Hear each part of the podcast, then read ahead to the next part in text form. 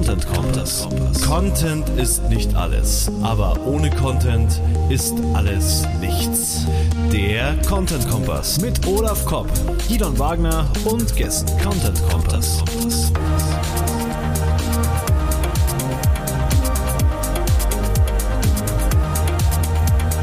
Content Kompass. Beim Content Kompass 62 haben heute Olaf Kopp und ich, der Gino Wagner, den Professor Mario Fischer, Praktikant bei der Website Boosting, äh, dabei und wir sprechen über, darüber, wie äh, er, wie, also wie sein Praktikum läuft und wie die Heftplanung da so abläuft. Hallo Mario. Hallo, äh, grüß dich. Ähm, also ich, ich, muss aber fragen, ähm, sind wir eigentlich auch auf Bild oder ist es ein Podcast hier? Das es ist, auch beides. Es ist beides. Und sehen. Aber ich gehe heute wieder näher ans Mikro, habe ich beschlossen, weil uns sehen ungefähr so 100 Leute auf YouTube und der Rest hört uns. Oh, dann warte mal, dann gehe ich schnell noch zum äh, Mediamarkt und kaufe mal auch ein schönes Mikro. Weil, also äh, Mario, Mario, also wir haben äh, YouTube bewegt sich so im knapp dreistelligen Bereich. Das ist eher so ein ne Nebenprodukt, sage ich mal, was wir irgendwann dazu genommen haben. Und bei den über die Audiospur, also die verschiedenen Podcast-Plattformen, sind wir so bei äh, 900 bis 1500 Zuhörern im Schnitt pro Folge. Ich wusste schon immer, dass Audio besser ist als Video. Das ist, und vielleicht kurz ein paar Worte zu Mario. Mario kenne ich schon länger, als er mich kennt, weil ich habe Marios Buch Website Boosting, woraus ja dann auch das Magazin entstanden ist, worüber wir heute sprechen wollen. Äh, ich habe quasi sein äh, Standardwerk, würde ich mal sagen, damals gekauft. Mario hat eins der ersten Online-Marketing-Bücher in Deutsch publiziert und veröffentlicht, glaube ich. Äh, damals in der ersten Auflage hat es mir wertvolle Dienste bei meiner Diplomarbeit im Jahr 2005, 2006 geholfen. Also da hatte Mario schon sein erstes Online-Marketing-Buch raus, was dann immer dicker wurde. Und vielleicht äh, und, und vielleicht, Mario, willst du kurz zum Einleitung noch mal ein bisschen was zu dir sagen, falls sich die Leute noch nicht kennen? Und vor allen Dingen würde mich interessieren, das ist eine sehr persönliche Frage, bevor wir dann einsteigen in das Hauptthema quasi des Podcasts. Warum hast du entschlossen, das Buch nicht mehr weiterzuführen? Weil du hast, das Buch wurde, die zweite Auflage gab es, glaube ich, noch eine dritte gab es, glaube ich, nicht mehr, ne? Von dem Buch? Doch, die dritte Auflage ist das Magazin. Äh, die dritte Auflage ist das Magazin, warum du dann quasi von diesem, äh, von diesem äh, klassischen Buchformat dann ins Magazinformat gewechselt bist. Das würde mich, vielleicht kannst du die Frage gleich im Anschluss äh, an deine kurze Vorstellung. Okay, dann äh, mache ich es ja gerne im Schweinsgalopp äh, schnell durch. Äh, vor gefühlt 90 oder 100 Jahren äh, Betriebswirtschaft mit Schwerpunkt Wirtschaftsinformatik studiert in Nürnberg äh, zum Diplomkaufmann, ganz klassisch. Ähm, ein Semester, nachdem die Lochkarten abgeschafft wurden, tatsächlich kein. ja, noch Kobol, die vor uns hatten noch Kobol mit Lochkarten, ähm, was immer ein Desaster war, wenn die runtergefallen sind. So, äh, dann äh, promoviert, äh, parallel äh, mich selbstständig gemacht mit einem Institut, äh, ein paar Jahre später noch eine GmbH gegründet, äh, die sich mit Softwareerstellung und solchen Dingen beschäftigt war, aber aus der Beratung raus. Das war so klassische strategische Unternehmensberatung, Innovationsmanagement. Ähm, halt immer mehr auch der, die Nachfrage nach Software kam. Äh, habe mich dann, äh, habe zufällig eine, eine Professur äh, in Würzburg gesehen äh, im Fachbereich Informatik für Wirtschaftsinformatik, habe ich mich dann beworben, die haben mich dann genommen. Ähm, und dann habe ich in der Informatik sozusagen den Wirtschaftsinformatik-Teil abgedeckt. Dann durfte ich nach ein paar Jahren äh, einen eigenen Studiengang gründen, nämlich Wirtschaftsinformatik. Den habe ich dann gegründet, hochgezogen, Kollegen berufen. Dort dann im sechsten oder siebten, achten Semester, damals war es noch Diplom, ähm, einen Schwerpunkt etabliert mit E-Commerce. Ähm, das, keine Ahnung, wie lange das jetzt her muss, 15 Jahre oder 16 Jahre schon her sein, war aber ganz am Anfang. Und vor zehn Jahren hatten wir dann die Chance, nochmal einen Studiengang zu gründen und da bin ich dann nochmal vorgeprescht mit E-Commerce und habe dann ähm, nochmal einen Studiengang gründen dürfen. Da bin ich der Einzige, der zwei gegründet hat an der Hochschule. Äh, für E-Commerce. Und das Schöne war eben damals, vor jetzt über zehn Jahren, ich konnte mich halt hinsetzen äh, from the scratch und konnte überlegen und sagen, was muss da rein in eine akademische Ausbildung, wenn da jemand rauskommt am Ende? Ähm, und habe dann etwa zwei Drittel von dem, was alles rein müsste, zusammenstreichen müssen, weil es einfach von, vom Volumen reingepasst hat. Naja, gut, so, äh, das war so die, ähm, die, die, die eine Geschichte. In der Parallel mache ich natürlich auch noch äh, Beratung, mittlerweile über 500 Firmen, glaube ich seit über 20 Jahren im, im, im Bereich SEO äh, online noch, oder eigentlich über 20 Jahren vor Google habe ich angefangen, noch mit Fireball. Egal. Ja. Und naja, dann irgendwann habe ich mal gesagt, mein Gott, ähm, weil ich ja wirklich reingewachsen bin in diese Szene, in diese Branche, in dieses, in dieses Thema, es gibt eigentlich nichts. Ne? Du musst eigentlich, wenn du eine Webseite zum Erfolg bringen willst, dann brauchst du ein paar Dinge. Ja, du musst gefunden werden, äh, die Seiten müssen passen und, und, und, und, und. Und es gab einfach nichts, was sich irgendwie ganzheitlich mit dem Thema beschäftigt hat. So, dann ich ewig, bin ich ewig schwanger gegangen und gesagt, da muss man mal ein Buch schreiben, äh, was das alles mal ein bisschen erklärt und aufklärt. Und habe dann mit einem Verlag gesprochen, haben gesagt, ja gut. Und ja, das war dann diese erste Auflage, Olaf, die du erwähnt hast. Da habe ich dann versucht, eben alles reinzupacken, von SEO über SEA, über Newsletter, Usability, Conversion Optimierung, bla bla bla, das ganze, das ganze Ding. Ähm, sollten mal 200 Seiten werden, sind 450 geworden. Dann heute, heute würde man wahrscheinlich 700 Seiten dazu schreiben, oder? Ja, wahrscheinlich, genau. So ist es dann auch passiert. Weil nämlich nach, äh, ah, witzigerweise hat übrigens auch der Verlag, äh, ich habe gestritten, zwei Monate über den Titel, weil die haben gesagt, das, wie, wie wir es nennen sollen. Da habe ich überlegt, gesagt, es gibt eigentlich nichts in dem Bereich, was, was einen ganzheitlichen Ansatz hat. Und da habe ich eben dieses Kunstwort Website Boosting, ja. Und der Verlag hat gesagt, das geht nicht, das versteht kein Mensch, das können wir nicht verkaufen, gar nicht. Die wollten dann 700 Stück drucken, weil sie das Risiko scheuen wollten.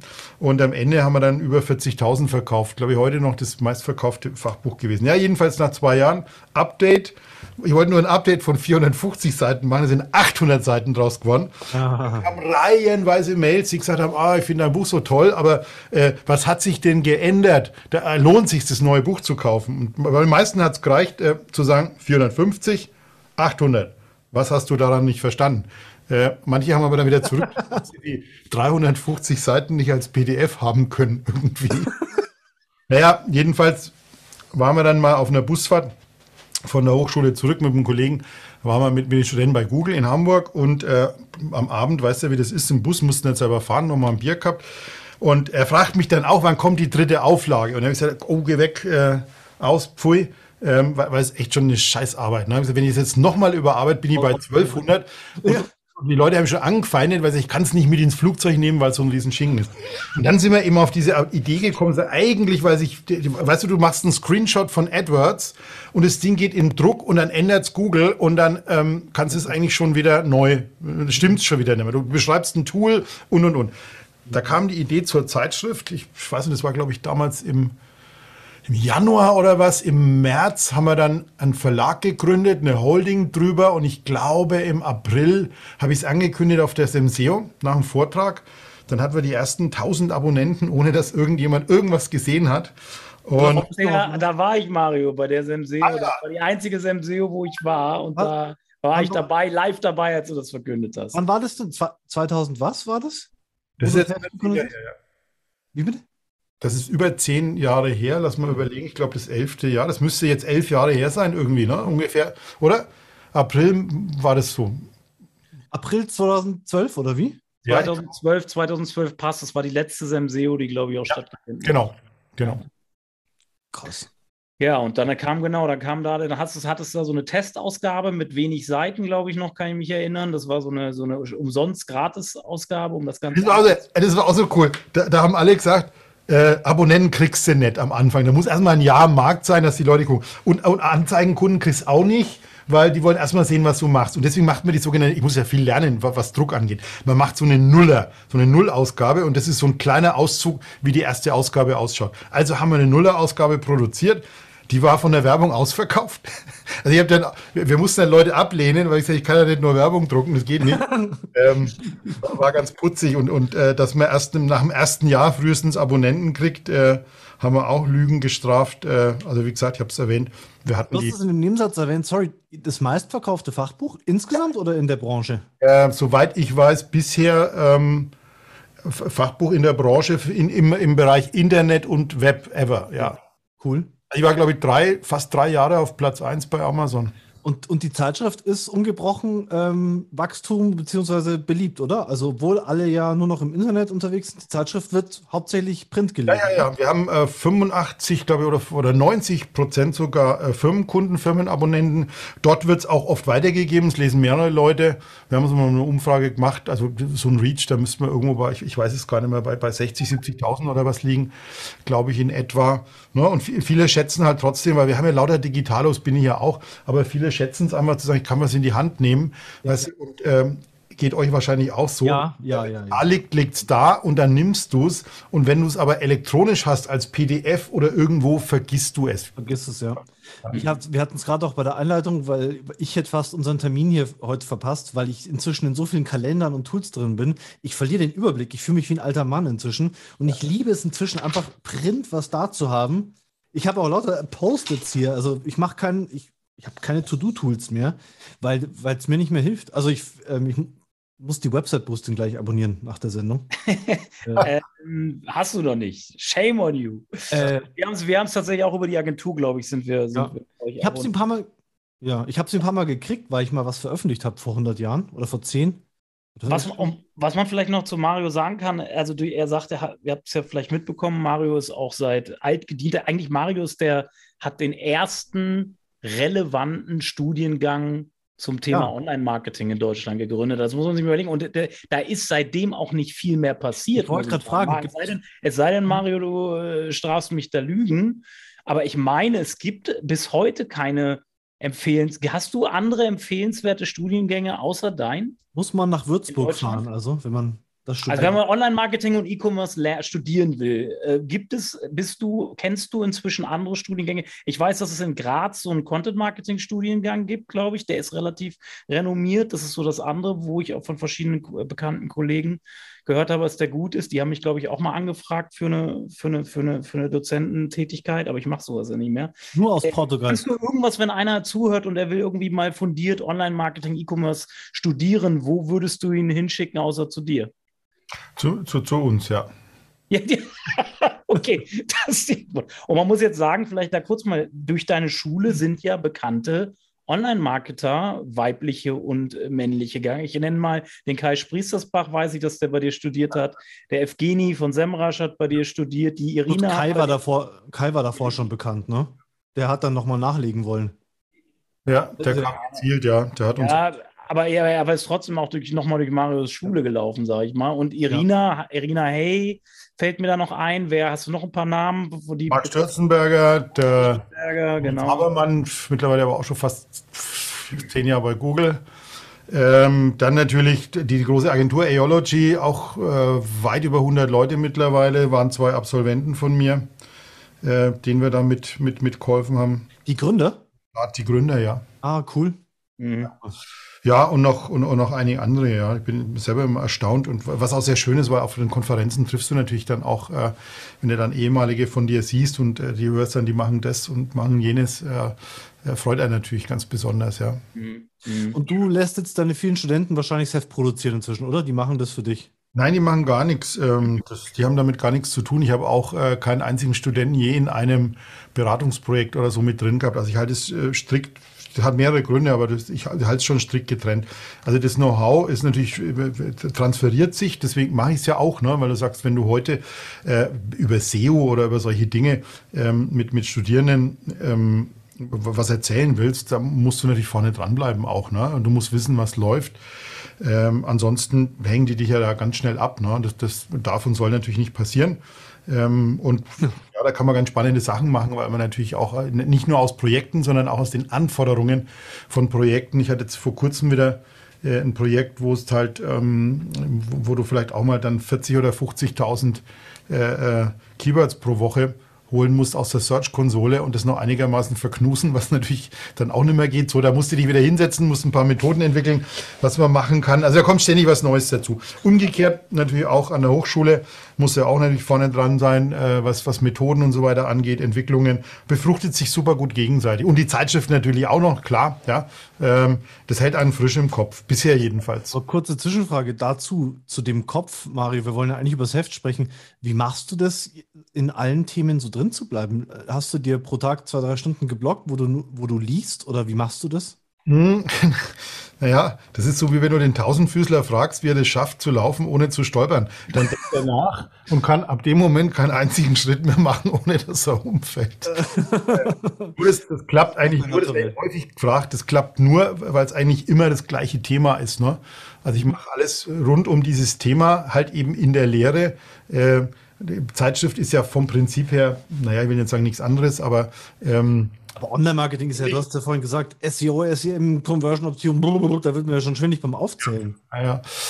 Ähm, ja, also ich, ich, ich mache schon relativ viel, wenn es die Zeit erlaubt. Äh, ich, ich, lese natürlich viel, ich probiere viel aus, äh, musste gucken und ich habe halt traditionell, weißt du, das, das Thema ist bei mir, ähm, der, der, der, warum es mir leichter fällt. Ich war von Anfang an dabei, ich habe alles mitgemacht, ich habe jedes Google-Update mitgemacht, jede Veränderung bei Google. Und es ist leichter im Kopf, wenn du dieses Gebilde langsam mit aufbauen kannst über die Zeit und es ändert sich was, dann ziehst du eine Schublade raus, leerst die, steckst was Neues rein und der Schrank ist wieder fertig. Jemand, der heute einsteigt, der muss ja verdammt viel gleichzeitig aufnehmen und wissen, wie funktioniert das und das und das. Und wenn du da, da reinwächst, ähm, ist es ein anderes Thema. Dann, ähm, wenn du die Flughöhe hast, musst du halt immer nur halten quasi. Ja?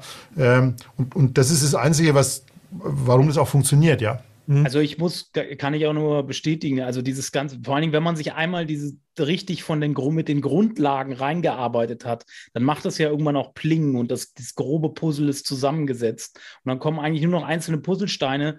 Und da du, wenn du es von Grund aus wirklich verstanden hast, wie eine Suchmaschine funktioniert oder wie Google auch sich entwickeln will und wo, was Google da eigentlich vorhat, dann kannst du diese Puzzlestücke sehr, die neu dazukommen, sehr schnell in das Gesamtkonstrukt bringen. Und du musst halt, aber das, das Problem ist, finde ich zumindest, ist so ein bisschen mein Eindruck, die meisten, die heute im Online-Marketing einsteigen, haben dieses Fundament nicht. Die steigen von quer irgendwie ein und die haben halt nicht diese fundamentale Grundlage, zuerst mal zu verstehen, wie funktioniert überhaupt eine Suchmaschine oder was hat Google da technisch hinten eigentlich vor oder wo wollen sie eigentlich hin. Sie steigen irgendwie ein, lesen was von Seitentiteloptimierung und wie kann ich jetzt die Klickrate äh, verbessern und wie kann ich irgendwie Duplicate Content verhindern, aber sie, sie verstehen Grund, die Grundlagen erstmal gar nicht, wie eine Suchmaschine funktioniert. Mhm. Und dann, äh, das, wenn du das alles aufgesogen hast und irgendwann einmal verstanden hast und das Klick gemacht hat, dann fällt es halt deutlich einfacher, neue Bausteine da schnell reinzubringen. Da musst du. Ja. Ich habe deswegen gefragt, weil ich war ja früher ein Texter, der auch viel von Google verstanden hat. Zumindest hat es für mich immer gut funktioniert, was ich so gemacht habe mit meinen Websites. Und inzwischen, ich merke es an mir selbst mit Schrecken, dass ich zu einem Fachidioten werde. Also kommt aber ja auch durch unsere Software. Ich rede halt den ganzen Tag über verständliche Texte, halt Vorträge drüber, ähm, Verständlichkeit, Verständlichkeit, Verständlichkeit, äh, Texten, Texten, Texten. Und ich merke halt einfach, ähm, ich, ich Keyword Planner oder Google Keyword Tool heißt der, nee, wie heißt Ich habe schon wieder vergessen, wie es heißt. also ich, ich, ähm, ich werde zum Fachidioten. Das macht mir ein bisschen Angst. Ähm, deswegen hat mich das so interessiert, wie das der Mario macht, so ein breites Wissen dann auch. Weil Website-Boosting, da kann ich mich ja nicht nur mit Conversion-Optimierung auskennen oder nur mit. Ähm, Finde ich, äh, also mein Respekt davor, weil ich, ich kriege das nicht hin. Also finde ich. Der Vorteil ist natürlich auch noch, ähm, dass dadurch, dass ich so lange dabei bin, kenne ich natürlich viele, also eigentlich alle die, die, die Größen, blödes Wort, aber die, die bekannten Menschen im, im Online-Marketing äh, kenne ich ja eigentlich fast alle äh, äh, gerade die schon länger dabei sind, wie, wie Olaf oder so beispielsweise. Und ähm, da hast du natürlich auch einen ganz anderen Background äh, mit, mit, Leuten, wo du reden kannst oder äh, wo man auch gemeinsam mal eine Artikelidee oder irgendwas besprechen kann. Ja. Mhm. Äh, und dieses Netzwerk, was da da ist, was einfach generisch gewachsen ist, ist natürlich schon schon riesig. Ich habe immer gesagt, früher, Olaf, heute ist es anders, aber äh, du kannst es mir bestätigen, früher, wenn ich auf die SEO Campix gegangen bin äh, und da waren ähm, schlagen mich 400 Leute da, davon kannte ich 350. Mhm. Mhm. Ja. ja. Und, und die anderen 50 hast du dann in, in, in einer Nacht von Freitag auf Montag. hast du dann kennengelernt und dann, ne? Ähm, Mittlerweile sind viel, viel neue Köpfe mit dabei, was ja sehr gut ist als solches, aber äh, so ist es halt entstanden einfach. Wenn ich heute quer, deswegen haben wir ja auch diese Besonderheit im Markt, wenn ich heute quer kommen würde und würde sagen, also so klassisch wie eine Zeitschrift entsteht, sagen Verlage, machen Marktanalysen, was fehlt, oh, da gibt es Traktorenzeitschriften, gibt es erst fünf, da können wir noch eine sechste machen. Ja, so, und da wird es entwickelt, da wird geguckt, wie viele Werbekunden sind da, wie viele potenzielle Leser und, und, und, und, und. Ähm, das haben wir eigentlich gar nicht gemacht, sondern mein, meine Idee war einfach zu sagen, wir brauchen, in, war ja noch nichts da in der Branche, einfach ein Medium, wo immer wieder mal was Neues kommt und der Rest findet sich dann schon irgendwie. Und äh, deswegen ähm, haben wir auch eine andere Möglichkeit zu sagen, ich, da kommen auch nur Leute rein, die gut was zu sagen haben und die Ahnung haben. Äh, und, und es wird nicht irgendwie was geschrieben, damit, das, damit was da steht oder damit die Zeitschrift voll wird oder damit man seine Anzeigen verkauft. Ne? Ich habe ja riesen Probleme oder ist eine riesen Herausforderung, weil wir ja immer wieder Firmen kommen, die sagen, äh, ja, wir, wir, wir wollen da einen, einen, Beitrag haben bei euch im Redaktionsbereich und wir schalten auch drei Anzeigen. Ja, ja, genau. Anzeigen kannst du reden mit dem Anzeigenmenschen äh, und mit Beiträgen, äh, da kannst du mal gucken und da müssen wir erstmal mit mir reden und, und halt mal was schicken und das gucke ich mir mal an, aber alles immer, immer ohne Garantie. Und da sind die immer völlig von den Socken und dann sagen die, was? Äh, wir, wir, kaufen nur Anzeigen dafür. Und ich sage, ja, ist mir Schnuppe. Und ähm, das merkt man dann schon, da sagen, ja, bei der und der Zeitschrift, da fallen dann auch immer fiese Namen. Äh, da ist das überhaupt gar kein Problem und, und wieso wir uns so anstellen. Da müssen ja. uns unsere Leser deswegen mögen, weil sie wissen, ich hoffe das zumindest die meisten, äh, dass bei uns kein einziger Beitrag gekauft Im Gegenteil, was ich immer habe, ähm, da schreibt einer was und dann gucke ich mir die Korrekturfahne an. Manchmal rutscht es mir auch durch. Ja, und dann ist mitten in dem, äh, jetzt nimmer, weil ich habe da einen riesen Terror gemacht, dann ist mitten in dem äh, Beitrag ist eine Anzeige von der Firma, wo der Autor arbeitet. Weil, weil der, ohne dass ich was mitgekriegt habe, dadurch, dass er einen Beitrag schreibt, gedacht hat, oh, da können wir für die Firma Werbung machen. Na, und als Amateur denkst du, äh, das machen wir natürlich bei unserem Beitrag und der Leser sitzt da, blättert und sagt, oh, der Olaf Kopp und mittendrin ist eine Anzeige mit Aufgesang. Das ist doch gekauft. Ja, genau. Wir haben noch nie eine, auf, wir haben noch nie eine Anzeige bei, bei Mario geschaltet. Auch äh, trotz, dass ich mehrfach die Titelstory ja. liefern durfte, haben wir nie was gekauft bei der Website. Ja, also das ist immer witzig, weil natürlich unser Anzeigen. Ich bin mit Titelstories zufrieden. Äh, und, und, Verlag, die sagen immer, ähm, ja, wenn man etwas ja, ich sage den Begriff nicht, aber äh, dann könnte man natürlich noch mehr anzeigen und so weiter. Aber ich sage immer, nee, das ist äh, lieber mache ich zu, als dass ich den redaktionellen Teil irgendwie verkaufe. Ja. ja. du hast ja schon, du hast, bist ja ein, ein Mann der Branche gewesen. Du hast ja eigentlich, ich glaube, da, da kommt der Begriff, passt der Begriff Graswurzel ganz gut. Du bist ja mit der Wurzel quasi, hast du dieses Magazin gegründet. Du warst Teil der Wiese sage ich mal, und warst Teil einer Graswurzelbewegung. Ich weiß nicht, vielleicht sage ich das auch gerade, äh, bringt das in falschen Kontext. Du aber hast, hast Online-Marketing gefunden. Und hast daraus, hast, hast quasi aus deiner Community raus, wo du selber ein Teil von warst, deine Zielgruppe erschlossen und der Rest ist dann erst nach und nach dazugekommen. Und was du gerade äh, erzählt hast, wie es andere Verlage machen, die, die, die haben, sind ja nicht Teil einer Community, die versuchen Teil da reinzukommen in eine Community, aber du warst ja wirklich Teil davon das, oder mhm. bist Teil davon so. Äh, wie, wie ist deine Redaktion organisiert? Laufen da Drahte in deinem Kopf und dann wird ein Upload gestartet und es, da, die Texte fließen aus, alle aus deinem Kopf raus oder hast du auch Leute, die für dich, für dich schreiben? Ja, ist putzig. Äh, du, du, wirst lachen. Äh, gerade eben haben wir die nächste Ausgabe fertiggestellt. Ich habe heute die, äh, das Korrektur-PDF bekommen. Montag geht, Dienstag geht es in die Druckerei. Ähm, und ich habe noch keinen Schimmer und ich habe noch keinen einzigen Artikel für die nächste Ausgabe. Und das ist jedes Mal so. Wir haben jetzt äh, 73 Ausgaben gemacht und jedes Mal denke ich, wenn die fertig ist, überlege ich mir, was in die nächste kommt. Da, auch immer so, da kommen die Anzeigenkunden und sagen, kannst du mal so ein, ich weiß nicht, wie das heißt, Heftplan fürs Jahr. Sag ich, was ist denn das? Ja, wo fürs ganze Jahr die Themen drinstehen, damit wir wissen, wo wir Werbung machen können. Ne? Und dann sage ich, ich, ich weiß noch nicht mal, was, äh, was im nächsten Heft steht. Das geht. Warum machst du das so? Bist du ein Künstler und denkst, ah, was passt gerade? So, also wirklich so, so. Nö, ich gucke einfach mich um, ich schaue, was passiert so im Markt, äh, wo, sind, wo sind Themen, auch aus Gesprächen. Ne? Also, ähm, Olaf, als wir in Berlin, wir haben viel gesprochen, da, da generiere ich einfach Ideen und wenn ich rechtzeitig dran denke, schreibe ich mir die auf und da habe ich immer so eine Liste an Themen, wo ich sage, okay, da spreche ich mal mit dem oder mit der, vielleicht kann die was schreiben dazu und so ergibt sich dann, wenn die sagen, ey, ich habe Zeit, dann sage ich, komm, machen wir in die nächste Ausgabe rein und da kommen die in den Redaktionsplan und dann gucke ich, bis die Seiten voll sind. Und wenn dann noch einer kommt und sagt, hey, Olaf, ich habe eine super Idee, äh, dann sei, okay, machen wir für die nächste Ausgabe, müssen wir halt eins schieben oder so. Es ist ja so, es ist ja auch so. Also ich kann mich erinnern an diese eine, das da haben wir uns in, bei der Rheinwerk-Konferenz in Köln getroffen, da bist du auf mich zugekommen, weil du hast gesehen, dass ich zu diesem ganzen Semantik-Thema war das, glaube ich, dieses ja. dazu gesagt, ey Olaf, hast du nicht Bock dazu für was zu schreiben? Und dann, und so kam es ja auch. Es war ja nicht immer so, dass ich auf dich zugekommen bin, sondern eigentlich oft bist du ja auf mich zugekommen. Äh, und man muss sagen, das, was wir in Berlin besprochen haben, dass bei, bei dem zwischen dem 10. und 12. Bier, ähm, war, war eigentlich war, war eigentlich weniger Heft. Das war, glaube ich, sehr viel privat. Und äh, ich glaube, das hätte gar nicht im Heft stehen dürfen zu dem damaligen Zeitpunkt. Nein, das, das war eigentlich. Aber äh, du generierst ja eigentlich aus allen solchen Gesprächen irgendwo immer so Gedankenblitzchen, äh, die manchmal versacken und manchmal aber auch dann wieder aufblühen. Dann kommen irgendwie zwei Sachen zusammen, da denkst du dir, Mensch, da, da das wäre was, das wäre was, das wäre was, ja. Also du machst eigentlich, da kann, man sich ja auch was abschneiden von dir, also nicht jetzt von dir, aber von, von der Art und Weise, wie du es machst. Ähm, alles andere wird ja wehtun. Ähm, du machst, äh, du machst die Heftplanung echt relativ spontan und äh, jetzt kommt was von dir, oder? Du das abschneiden. äh, also immer sozusagen, du hast immer 20 Themen vor dir, so stelle ich mir das gerade vor. Und das sind gerade die Themen, an denen die ins nächste Heft kommen. Ja. Genau. Ja, okay. Da kann man sich eigentlich fast schon was ab. Olaf und ich haben ja so, letztes Jahr hatten wir einen echt guten Themenplan, wo wir das ganze Jahr durchgeplant haben. Dieses Jahr auch. Dieses Jahr auch. Du bist, nur du bist im Serientermin noch nicht drin gewesen. Ja, genau. äh, da ist man natürlich auch unflexibler dadurch. Es, stimmt schon, ja.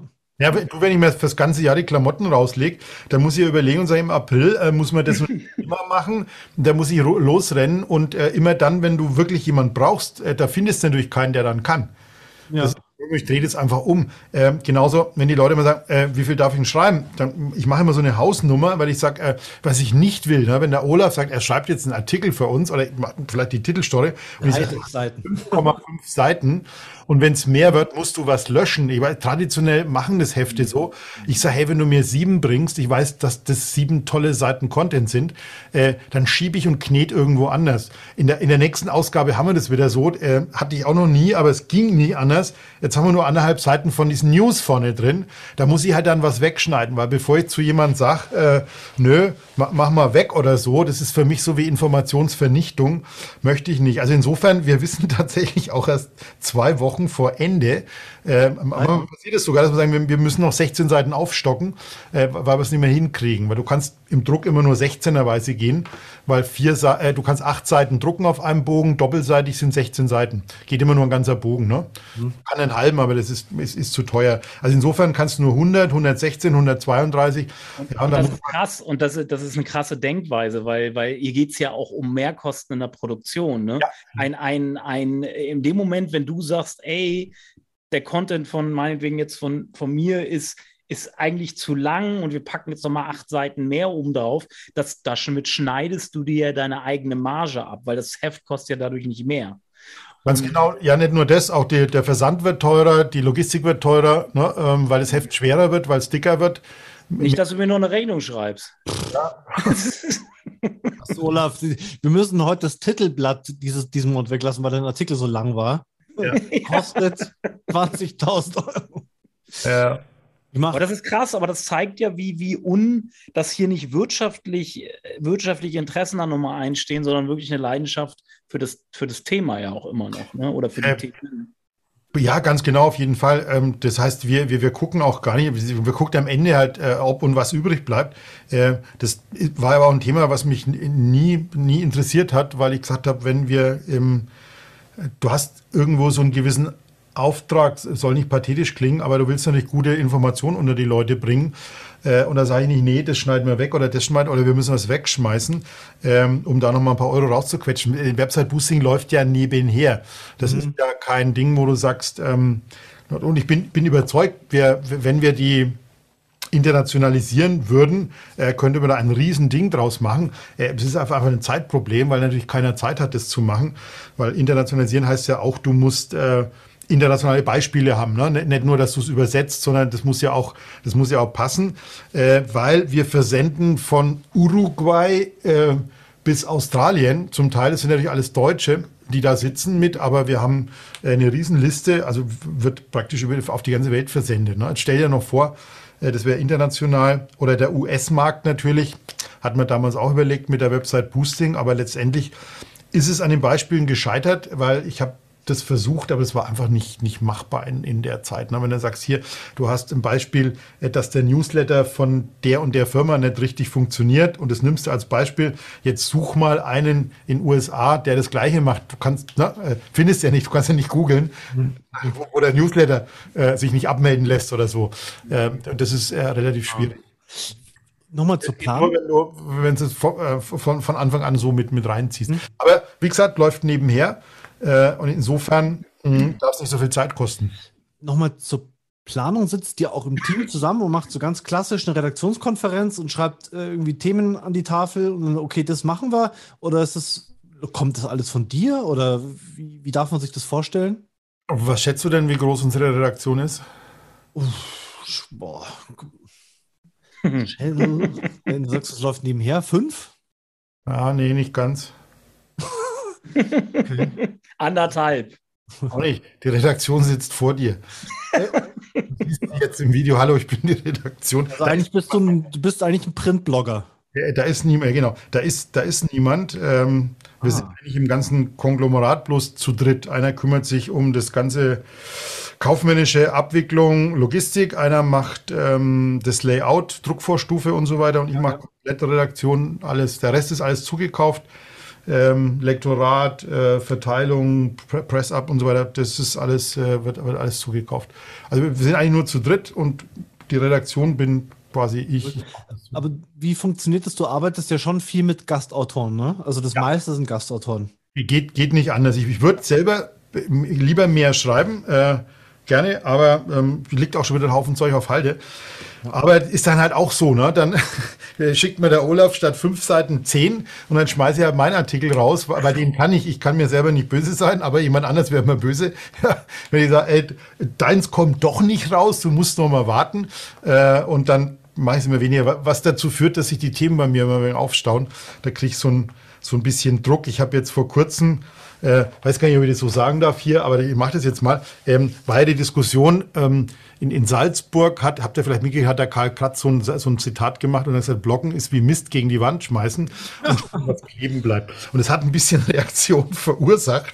Äh, und äh, letztendlich, was dahinter steckt, ist ja das Thema Blog, taugt Blog quasi für SEO oder für, für ja. Links äh, das habe ich schon ewig, seit zwei Jahren habe ich es auf der Liste mal zu schreiben. Ähm, ich habe dazu was geschrieben, Mario. Ja, Blogbeitrag ist vor ein paar Wochen dazu rausgekommen.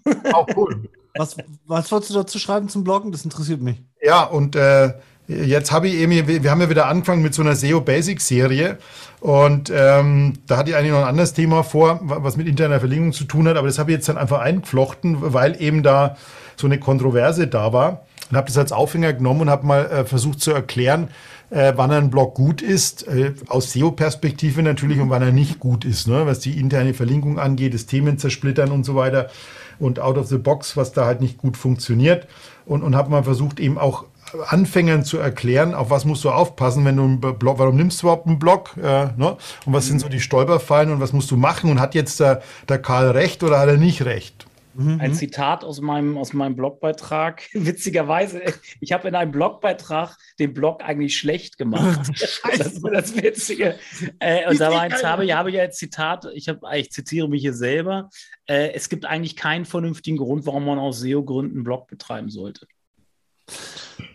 Aus SEO-Gründen nicht unbedingt, aber. aus SEO-Gründen ist SEO-Gründen. Also, weil viele ja sagen, wir brauchen einen Blog, um besser zu ranken. Mhm. Das ist ja eine Schwachsinnsaussage. Das ist Quatsch. Nee, nee, du, du kannst nur machen, wenn du sagst, äh, wenn, wenn das alles richtig läuft und eine Strategie da ist, dass die Leute, wenn sie vielleicht, was ich oft erlebe in der Praxis, ein kompliziertes CMS haben, ja, äh, dass jeder halt Content produzieren kann, natürlich entsprechend mit Anleitung und nicht nur einfach immer äh, raus also Schreibdurchfall, damit zu Schreibdurchfall, mal zu einem Thema, sondern richtig machen. Oder was ich auch schon oft hatte, äh, dass dann irgendwie die Agentur nur das Zeug einstellen kann, weil man halt auf der einen Seite die Webseite hat und das Produzieren von Content dann eigentlich unendlich teuer wird.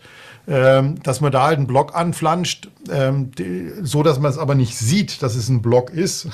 Und äh, wenn man bestimmte Kriterien einhält, kann das schon ein Mittel sein. Aber nicht wegen dem Blog rankst du dann gut, sondern den nimmst du einfach nur als, als Vehikel, damit du einfach und mit einer, mit einer flachen Lernkurve äh, Content produzieren kannst. Ne? Aber das ist ein cooler Exkurs. Ich meine, bei uns läuft so, also wortliga.de, da habe ich, also ich habe eigentlich immer diese blöde SEO-Denke im Kopf, wenn ich einen Artikel schreibe. Ich bin da fast schon, ja, manchmal wünschte ich, ich würde gar nicht mehr dran denken. Äh, und so gefühlt bei jedem siebten klappt es, dass dann halt ein Blogger, Blog da ist, der halt 10, 20 Leute pro Tag an. Ja, aber du musst überlegen, ein Blog äh, hat einen großen Nachteil, dass er chronologisch sortiert ja, ist. Ja, genau, das ist der Scheiß. Die älteren Sachen immer im Archiv verschwinden ja. und dadurch natürlich in der internen Informationsnavigationsstruktur auch mhm. immer, es sei denn, du verlinkst sie dann auch statisch immer, dass sie immer in einer gewissen Klickhöhe bleiben ja, äh, oder. Klicktiefe bleiben. Aber das, also ein Blog ist eigentlich, aus SEO-Gründen würde ich heutzutage keinen Blog mehr machen. Ich würde, ich würde, ich würde, ich würde halt einen Glossar machen oder einen oder nennst Magazin und hängst irgendwie anders, nicht so nach diesem Chronologiemuster auf. Ja. Das ist halt, äh, das ist halt so die, so ja. die Sache. Und da, interessanterweise, das Thema ist auch, aber wo jetzt haben wir, machen wir da einen Schwenk ein bisschen raus, aber ja, gerne, weil ich gerade selber drüber ge geblockt habe über das Thema. Ich wurde jetzt auch tatsächlich aufgrund des, aufgrund dieses Blogbeitrags wurde ich zu dem Thema jetzt auch zu dem Digital Bash irgendwie von dem Online-Marketing.de. Schöne Grüße. Die haben mich aufgrund dieses Blogs, Blogbeitrags quasi jetzt eingeladen zu diesem Bash irgendwie, wo ich, wo ich da in so einem Diskussionspanel dazu was sagen wollte. Kann das, ja, kann das, also unsere Erfahrung ist es auch auf unserer Seite, also die, was zum Beispiel gut funktioniert hat, jetzt muss ich ihn langsam mal wieder updaten, ein kostenloser Kurs, einfach zehn Videos untereinander, ein bisschen Text dazu, besser schreiben lernen. Das hat super funktioniert. Das hat immer von der Startseite angelinkt. Also es funktioniert das gut, was, was irgendwie immer da ist, was nicht chronologisch verschwindet. Ja, yeah, Aber Frage auch nicht beide, ist das, ähm, ist es schwerer geworden? Weil ich habe schon das Gefühl, zum Beispiel, als ich meinen Privatblog, so, wo es um so Psychothemen geht, gestartet habe, habe ich extrem viel Google-Traffic kassiert und das wird eigentlich jeden Monat weniger, weniger, weniger, weniger, weniger. Ähm, also ist der Blog, ist das auch so ein, ähm, verliert das der Blog auch an Wichtigkeit? Also vielleicht, also Mario, darf ich erst oder willst du erst? Ah. Ja. Ähm, äh, am Schluss ist es erstmal wurscht, ob es ein Blogbeitrag, also Content ist erstmal Content. Ein Blog ist ja nur ja, ja. eine Schublade oder ein Ort, wo du es in deiner Website verortest. So. Ja. Und, und ob das Ding nun Blog, Ratgeber, Magazin oder sonst was heißt, ist erstmal völlig, ist völlig wurscht. So. Du kannst auch, kannst es auch ja. Äh, Pizzabude nennen irgendwie. Ja, ja, klar. Ähm, die, das verschwindet in so Archivseiten. Und, und, und, und, die, und, und du, es kann viele Gründe haben, dass deine Sichtbarkeit sinkt. Das muss nicht, das kann was mit der Wettbewerb zu tun haben. Das kann was mit der, natürlich, wenn der Beitrag in der Wichtigkeit innerhalb deiner Domain sinkt. Es kann was mit, mit der Qualität des Contents einfach zu tun haben oder dass Google irgendwie meint, du hast da nicht vorne nichts verloren und, und äh, lässt sich ja. dann wieder durchrauschen nach hinten. Okay. Also, also das, muss nicht, das, muss nicht, das muss nicht, das ist, es hängt in den wenigsten Fällen hat es was damit zu tun, auch dass du es jetzt in Blog aufgehangen okay. hast. Also du hast nicht beobachtet, dass es irgendwie, dass Blogs nee. schwieriger haben oder so. Mario? Nee, also aus meiner Sicht sind es zwei Dinge. Ich habe ja früher auch viel gebloggt und da kamen teilweise ja 4.000, 5.000, 6.000 Leute am Tag. Äh, das sind aus meiner Sicht sind es zwei Dinge. Zum einen äh, hast du natürlich viel, viel mehr Leute in Summe, die Content produzieren und wie der Olaf sagt, äh, muss kein Blog sein, aber es wird einfach viel mehr Content produziert zu allen Themen. Und ich glaube, ein wesentlicher Punkt ist, früher wurde mehr manuell auch noch verlinkt. Du hast was gelesen, du hast im Blog verlinkt, im Foren verlinkt worden. Das wird heute alles nicht mehr gemacht. Früher gab es nicht so viel Smartphone-Nutzung. Mit dem Smartphone kannst du auch nicht verlinken, ja, nur über Social Media und es zählt nicht. Also insofern, wenn du früher geblockt hast und hast was Gutes gehabt, hast du auch besser gerankt, weil du Backlinks bekommen hast. Punkt, muss man sagen. Heute kriegst du die nicht mehr. Äh, da musst du schon irgendwie äh, ein Verhältnis haben mit Queen Mom, äh, dass, du, äh, dass, du, solche Dinge kriegst. Ich kann mich noch erinnern, vor vielen, vielen Jahren äh, habe ich mal für Onanieren gerankt. Onanieren, die neue Taktik im Online-Marketing. War ich auf Platz 1 weltweit. Äh, und, und jahrelang. War ganz, ganz war als folgendes passiert. Ich habe einen Blogbeitrag geschrieben ähm, über weil ich durch Zufall entdeckt habe bei Amazon, wenn du, äh, wenn du Sachbuch eingibst, dann kam eine Liste und da war ähm, Platz 1 äh, war, ähm, glaube ich, ein Buch über Fisting. Platz 2 war, weiß ich nicht mehr, Platz 4 war Kraft zum Scheißen, die zwölf Mantras des Scheißens. Und Platz 5 war Onanieren für Profis. Platz 6 war, glaube ich, Pusteblume für Kinder. Und dann auf Platz 8 nochmal so eine Kinderbibel. So. Und da habe ich wieder ein bisschen geömmelt drüber und habe meinen Blogbeitrag genannt, Onanieren für Profis. Äh, und, und, und fanden die Leute natürlich toll, gab viel, viel, äh, viel, viel Kommentar. So, habe ich aber wieder vergessen. Äh, der Hintergrund war eben, es gab noch keine Kategorie für Sachbuch, sondern nur Fachbuch. Und was Amazon ausgelöst hatte damals, war eine reine Textsuche auf das Wort Sachbuch. Und bei diesen Büchern war halt häufiger, na, so, egal. Äh, ich glaube, es war ein halbes Jahr später oder so. Ich habe ich schon lange wieder vergessen, war beim Skifahren in Samnaun, komm aus, ich weiß nicht nur wie heute, komm aus dem Lift raus, stell's Handy, Berlin, denke mir, hops, was ist denn das? Bin ich dran gegangen, war es die Welt die Zeitschrift, die, die, die Zeitung Die Welt waren Redakteur. Also ja, er hat meinen Blogbeitrag da gesehen mit diesen äh, Amazon-Büchern da und wie es zustande kommt, ob ich da was sagen kann. Und habe ich es hab ihm erklärt kurz. Ne? Und dann habe ich, ich hab mich noch gewundert, ja, aber dann habe ich es auch schon wieder vergessen. So, äh, dann komme ich nach dem Urlaub ins Büro und gucke, denke mir, wow, was ist denn auf der Webseite los, auf dem Blog? Schau rein und ein Riesenqualm. Und dann habe ich das Ganze erst realisiert äh, war auf Platz 1 gestanden mit Onanieren und so weiter. Äh, währenddem ich im Urlaub war, hat die Bild-Zeitung, Bild.de von der Startseite berichtet, Homo-Hacker bei Amazon. Äh, weil natürlich gleich, ne? Äh, Fisting und so weiter. Okay. Äh, und, und, und äh, auf ihrem Blog haben sie berichtet und haben natürlich immer verlinkt mit Onanieren für Profis, ja, oder halt äh, ein Blogger und so weiter. Und die Welt, alle haben berichtet und ich habe natürlich monster viele Links drauf gekriegt von, und zwar nicht gekauft. äh, und, und damit habe ich jahrelang äh, ich glaube, nach, nach acht Jahren oder sieben Jahren war er immer noch auf Platz 25, 26 oder so. Das hat überhaupt nicht mehr aufgehört. So, und dieser Effekt natürlich, den hast du heute nicht mehr. Deswegen vorhin scherzhaft, du brauchst ein Verhältnis mit Queen Mom. Würde ich nie haben wollen. Äh, aber äh, damit du halt so ein, äh, aus technischer Sicht, aus Google-Sicht so eine Wirkung produzieren kannst. Ne? Äh, wie schaut es mit deinen eigenen Online-Inhalten aus? Also Website-Boosting ist ja jetzt äh, ist ja Onliner geworden, digital. Ja, äh, witzig.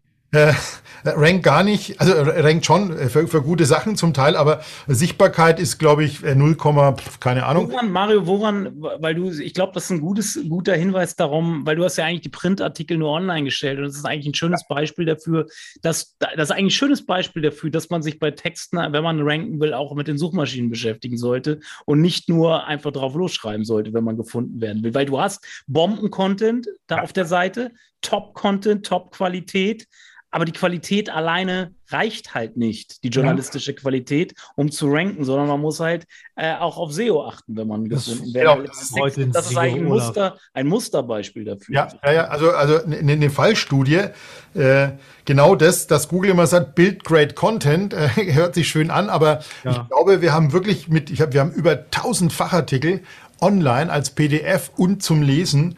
Ähm, super, super geniales Zeug. Ähm, aber halt auch aus Kapazitätsgründen, ich muss es immer wieder sagen, äh, hat einfach online gestellt und dann hast du halt so einen Konferenzbericht äh, aus Berlin, wo drei Konferenzen gleichzeitig waren. Da schreibt der Fischer halt, wenn er dort war, drei in ein Weckler als Überschrift verprint. Genial. Ne? Aber so heißt es halt auch im Web. Da steht dann im Titel drei in einem Weckler.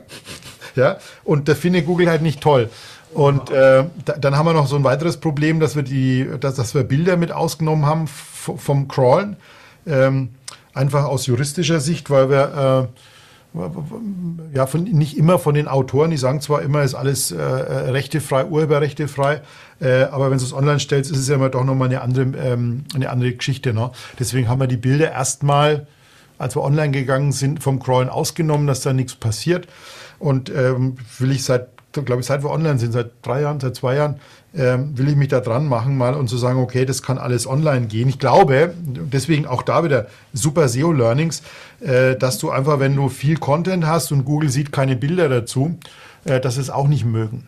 Ja, weil ansonsten, was Keyword, ähm, Keyword-Verwendung und so weiter angeht und die ganze Semantik, ähm, müssten wir eigentlich fachlich schon ziemlich reinschlagen ne, äh, bei dieser Menge.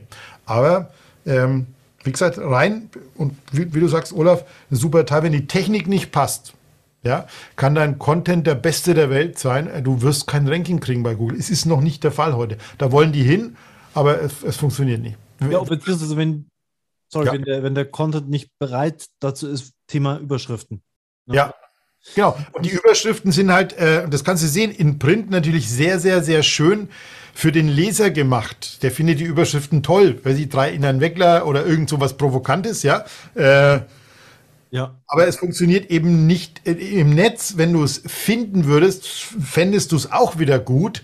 Aber Google ist halt nicht in der Lage, aus diesen, noch nicht, ne, aus, aus diesen, ja, sagen wir nicht Keyword-gestufften äh, Überschriften oder Keyword-designten äh, Überschriften äh, das rauszulesen, was eigentlich der Mensch immer noch rausliest. Ne? Mhm. Das ist so das typische, Olaf, wenn wir, wenn wir Aufzug fahren, gestern war Fußball und ich sage, na, war scheiße gestern dann weißt du, was, von was ich rede. Die Maschine sagt, äh, ja, und das fehlt halt noch.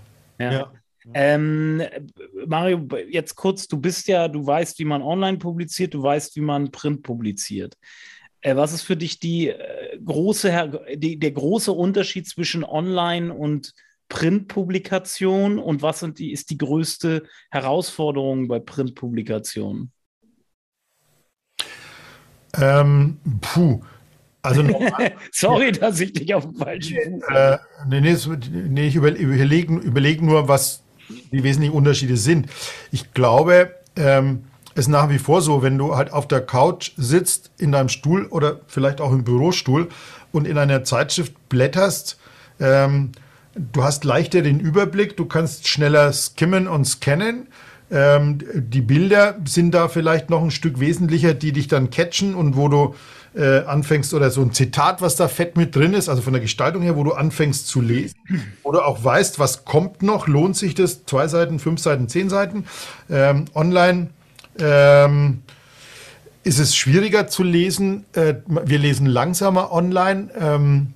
Wir lesen langsamer online, ja? Ist das so? Lesen wir ja, langsamer online als, als langsamer online, weil unsere Augen nicht gemacht sind für das für den für den Bildschirm. Wenn du ähm, aber das ist ja geil, was wir heute hier lernen. Wenn du Buchstaben auf dem Bildschirm hast, kommt zwischen den, zwischen den Buchstaben, also im A, ne, in dem Loch vom A, kommt Licht raus.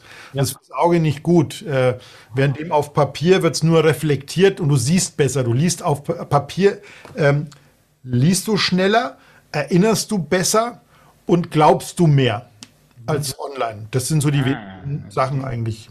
Also würdest du auch besser.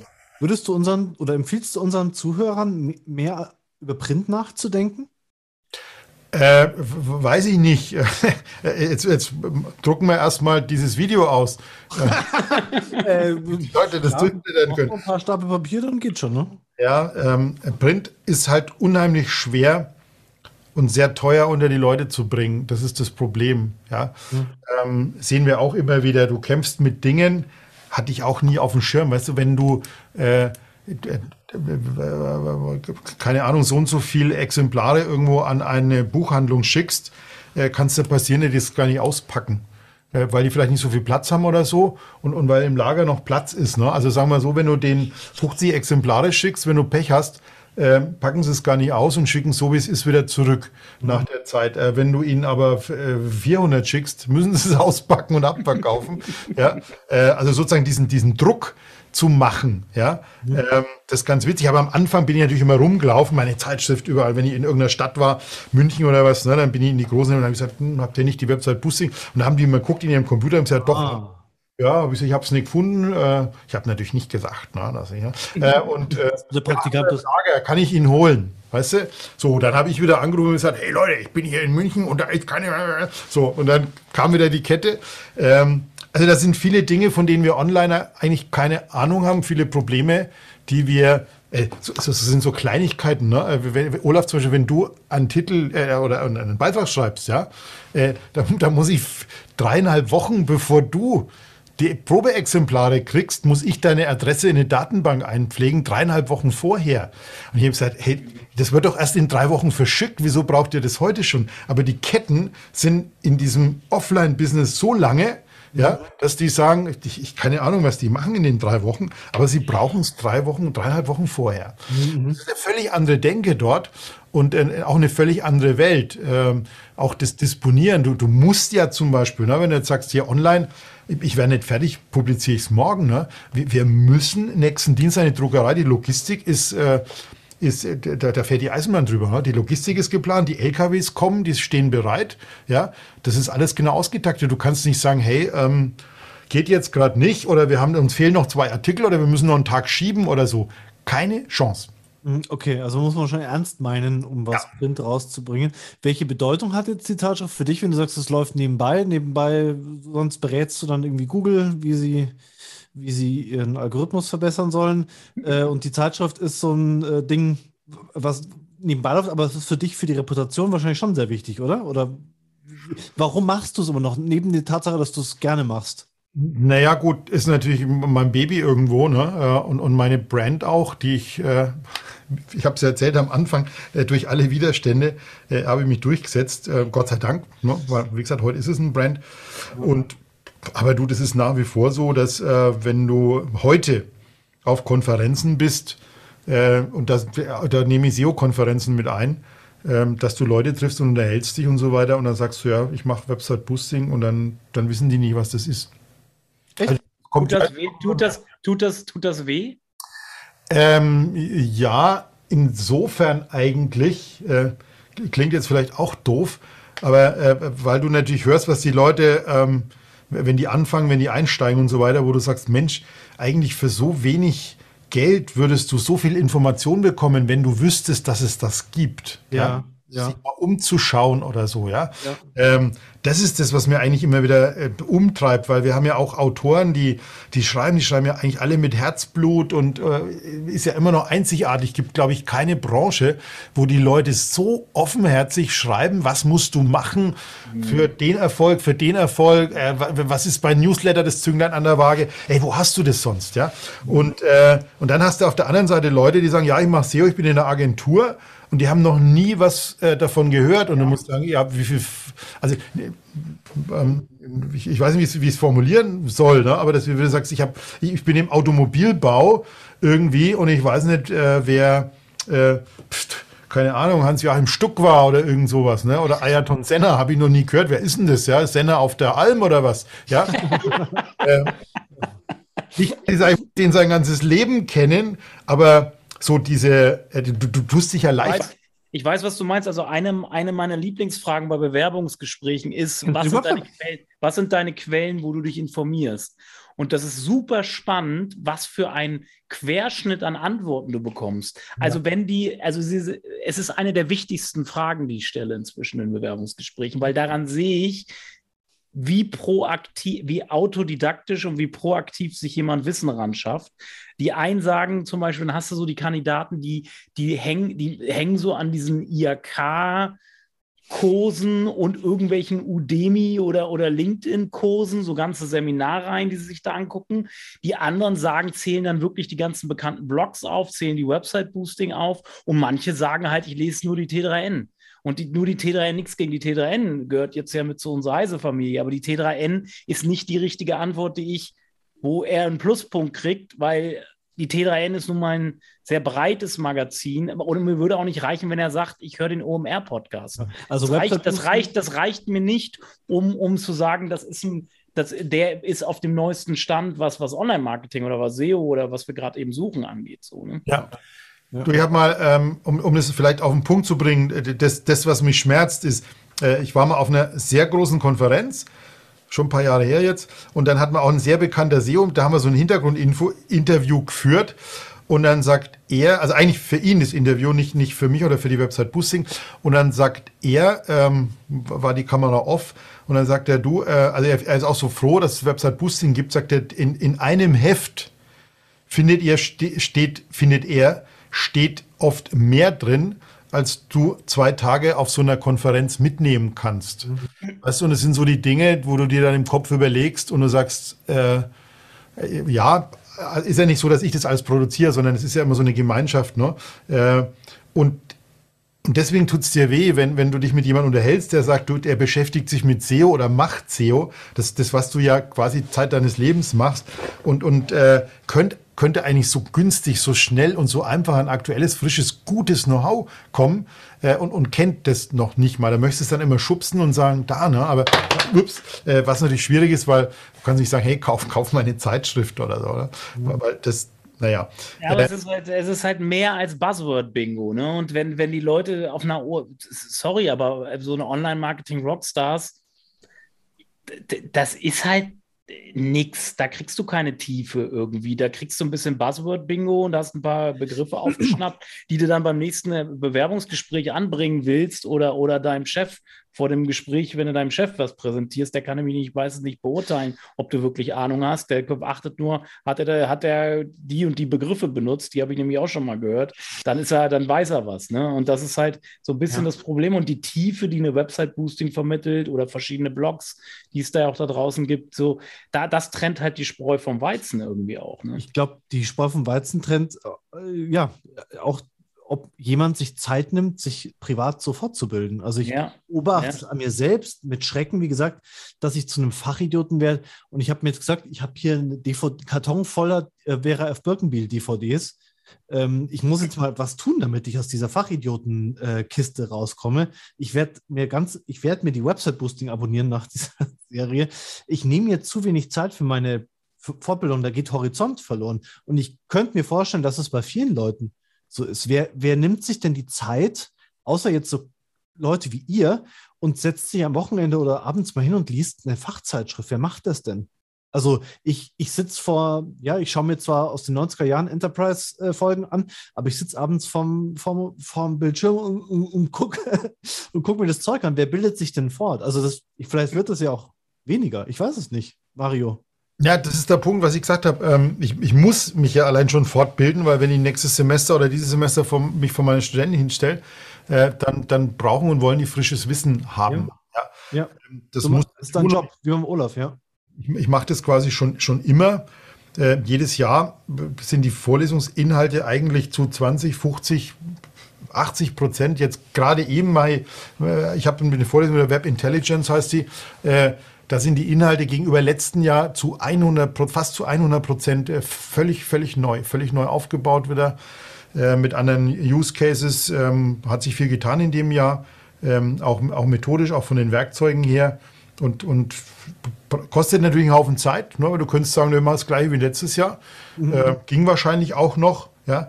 Aber ähm, das treibt dich halt voran, ne? Und nur so kannst du am Ball bleiben, ne? Ja. Also bei mir, bei mir ist so der Anspruch, dieser Thought Leader-Anspruch bei mir, der mich halt vorantreibt. Ne? Weil zum Beispiel jetzt das Thema, nehme ich jetzt mal aktuell EAT oder ERT, das ist jetzt angekommen in der Branche, jeder spricht drüber. Das sah vor sechs Jahren noch nicht so aus, als ich drüber geschrieben habe. Ich weiß, bei dir, Mario, habe ich 2016 einen Beitrag dazu geschrieben. Da hat das Thema kein, hat, glaube ich, auch Leute interessiert, aber nicht so wie heute. Und ähm, jetzt ist das Thema langsam du hast es, hast die Leute auf die Gleise gesetzt durch deines immer wieder das Wiederholen und immer wieder Schreiben drüber etc. Und jetzt sind sie plötzlich auf dem Gleis, aber jetzt, jetzt kannst du die meisten auch nicht mehr abholen. Was ist der nächste, was ist jetzt das nächste Thema, was jetzt, äh, weil jetzt haben es viele auf dem Schirm und jetzt, was willst du da jetzt noch oben drauf packen? Irgendwie? Du könntest jetzt, schon ich, Olaf, du könntest sie schon abholen, das passiert viel zu selten. Du könntest ihnen noch mehr, noch konkretere Infos geben. Also du bist ja immer so, du schreibst ja riesige Fachartikel über ERT, aber ich, das, was ich bei uns mache, also ich, ich erzähle nicht jeden Tag in einem Video, wie verständliches Schreiben geht, sondern ich zeige es, ich überarbeite Texte. Und ich glaube, das könntest du auch beim ERT-Thema machen, ähm, dass du einfach Beispiele zeigst und sozusagen hands-on, ganz konkrete äh, Sachen immer wieder bringst. Mhm. Also glaube ich, weil davon lebt ja auch die Website-Boosting, dass sie diese konkreten, äh, die nimmt mich ja an der Hand und zeigt mir, wie Sachen geht. Ne? Ey, und Olaf, das ist doch total easy. Nimm dir eine Semmel oder einen Joghurt und ess was und dann hast du Eat. Das kannst du doch vorführen. oh, ist, ich habe dir gesagt, der, der Karlauer König, ich, ich, ich wollte, also wenn ihr, vielleicht ist das eine gute Ausleitung, Ausleitung klingt so ein bisschen medizinisch, wollen wir jetzt auch nicht weiter thematisieren.